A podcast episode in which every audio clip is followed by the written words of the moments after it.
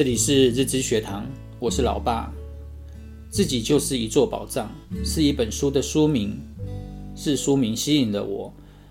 我想知道我身上到底有什么宝藏，已经不记得书的内容了，但是书名却一直放在我心中。于是我就一直在挖掘身上的这座宝藏。每个人的人生不同阶段，多少都会有挑战、有挫折。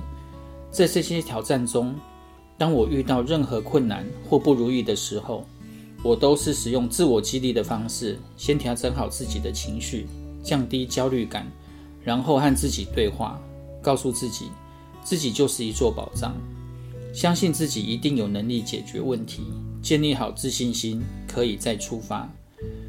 如果还是有点担忧，有点害怕，就会再对自己说：“不用怕，不用怕，我自己就是一座宝藏，没什么好怕的。”尤其是我开始写程式时，根本没有人可以询问。后来销售自己开发的系统，业务也是一窍不通。转换职场的时候，都曾经无助过。这些时候，我都是用“自己就是一座宝藏”激励我一一克服。慢慢的，这句话就成为了自我激励最有用的一句话。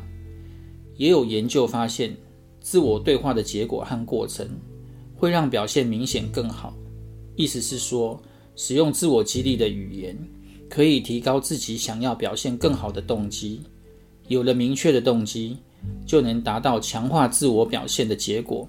自我激励的效果的确有用。世界上珍贵的宝藏也许不计其数。但其中对我来说最珍贵的、最值得珍惜的宝藏就在自己身上。